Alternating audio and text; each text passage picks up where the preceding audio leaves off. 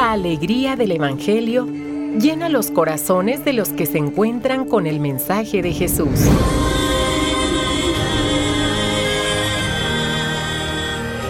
El Evangelio de hoy. El Evangelio de hoy. En voz de Monseñor Sigifredo Noriega Barceló. Escuchemos.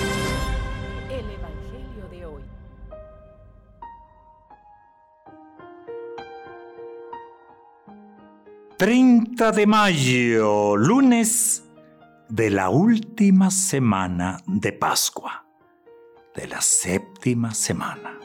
Son 50 días, 7 por 7, 49, 7 semanas, más uno que es el domingo de Pentecostés.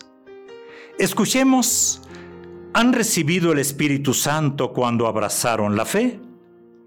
Del libro de los Hechos de los Apóstoles. Del Salmo 67 respondemos, cantemos a Dios un canto de alabanza, aleluya. Y del Santo Evangelio según San Juan.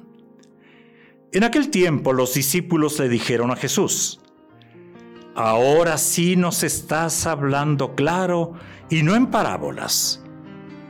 Ahora sí estamos convencidos de que lo sabes todo y no necesitas que nadie te pregunte. Por eso creemos que has venido de Dios. Les contestó Jesús, ¿de veras creen? Pues miren que viene la hora, más aún ya llegó, en que se van a dispersar cada uno por su lado y me dejarán solo. Sin embargo, no estaré solo, porque el Padre está conmigo. Les he dicho estas cosas para que tengan paz en mí. En el mundo tendrán tribulaciones, pero tengan valor, porque yo he vencido al mundo. Palabra del Señor.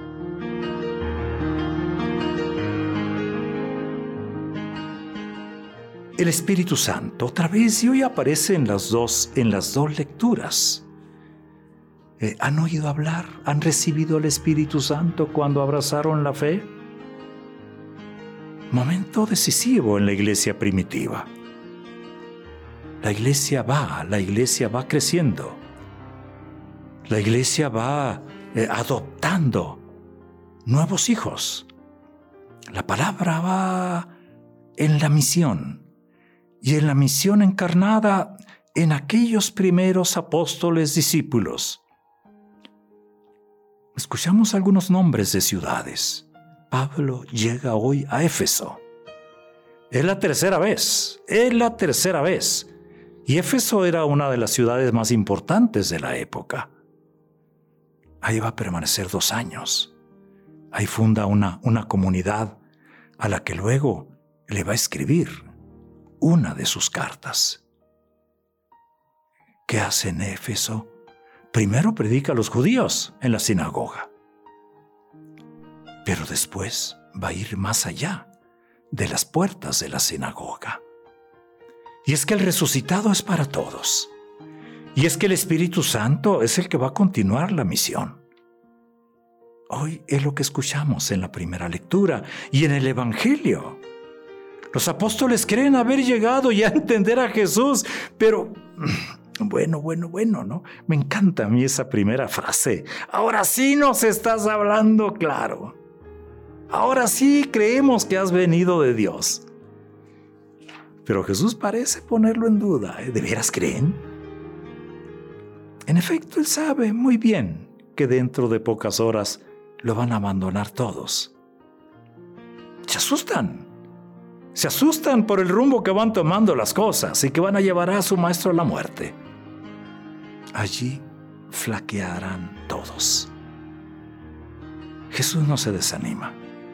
Jesús les da ánimos ya desde ahora, antes de que pase. Jesús quiere fortalecer su fe, que va a sufrir muy pronto contrariedades. Ay, caray, esto tan común en la vida del cristiano. Y a veces ya una contrariedad, ya quisiéramos tirar todo, ¿no? Pero hoy Jesús nos asegura que la victoria está ahí. En el mundo tendrán tribulaciones, pero tengan valor. Yo he vencido al mundo.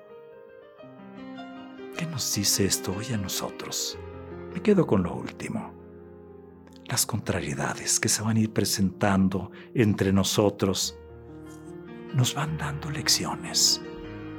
No desesperemos. Preguntemos siempre, Señor, ¿qué nos quieres decir con todo esto? Y ojalá esto se convierta en oración. Ven Espíritu Santo. Ven, acompáñanos. Sabemos que tú no eliminas el sufrimiento, sino que nos das una manera nueva de vivirlo, de asumirlo, de ofrecerlo. Tú nos has dicho que vamos a tener tribulaciones.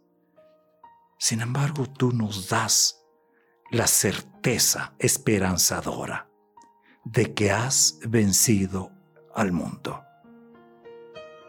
de que está triunfando permanentemente la fe.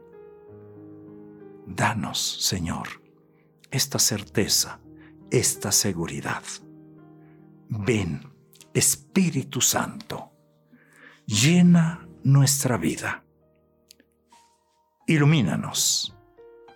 Haz que perseveremos hasta el final. Amén.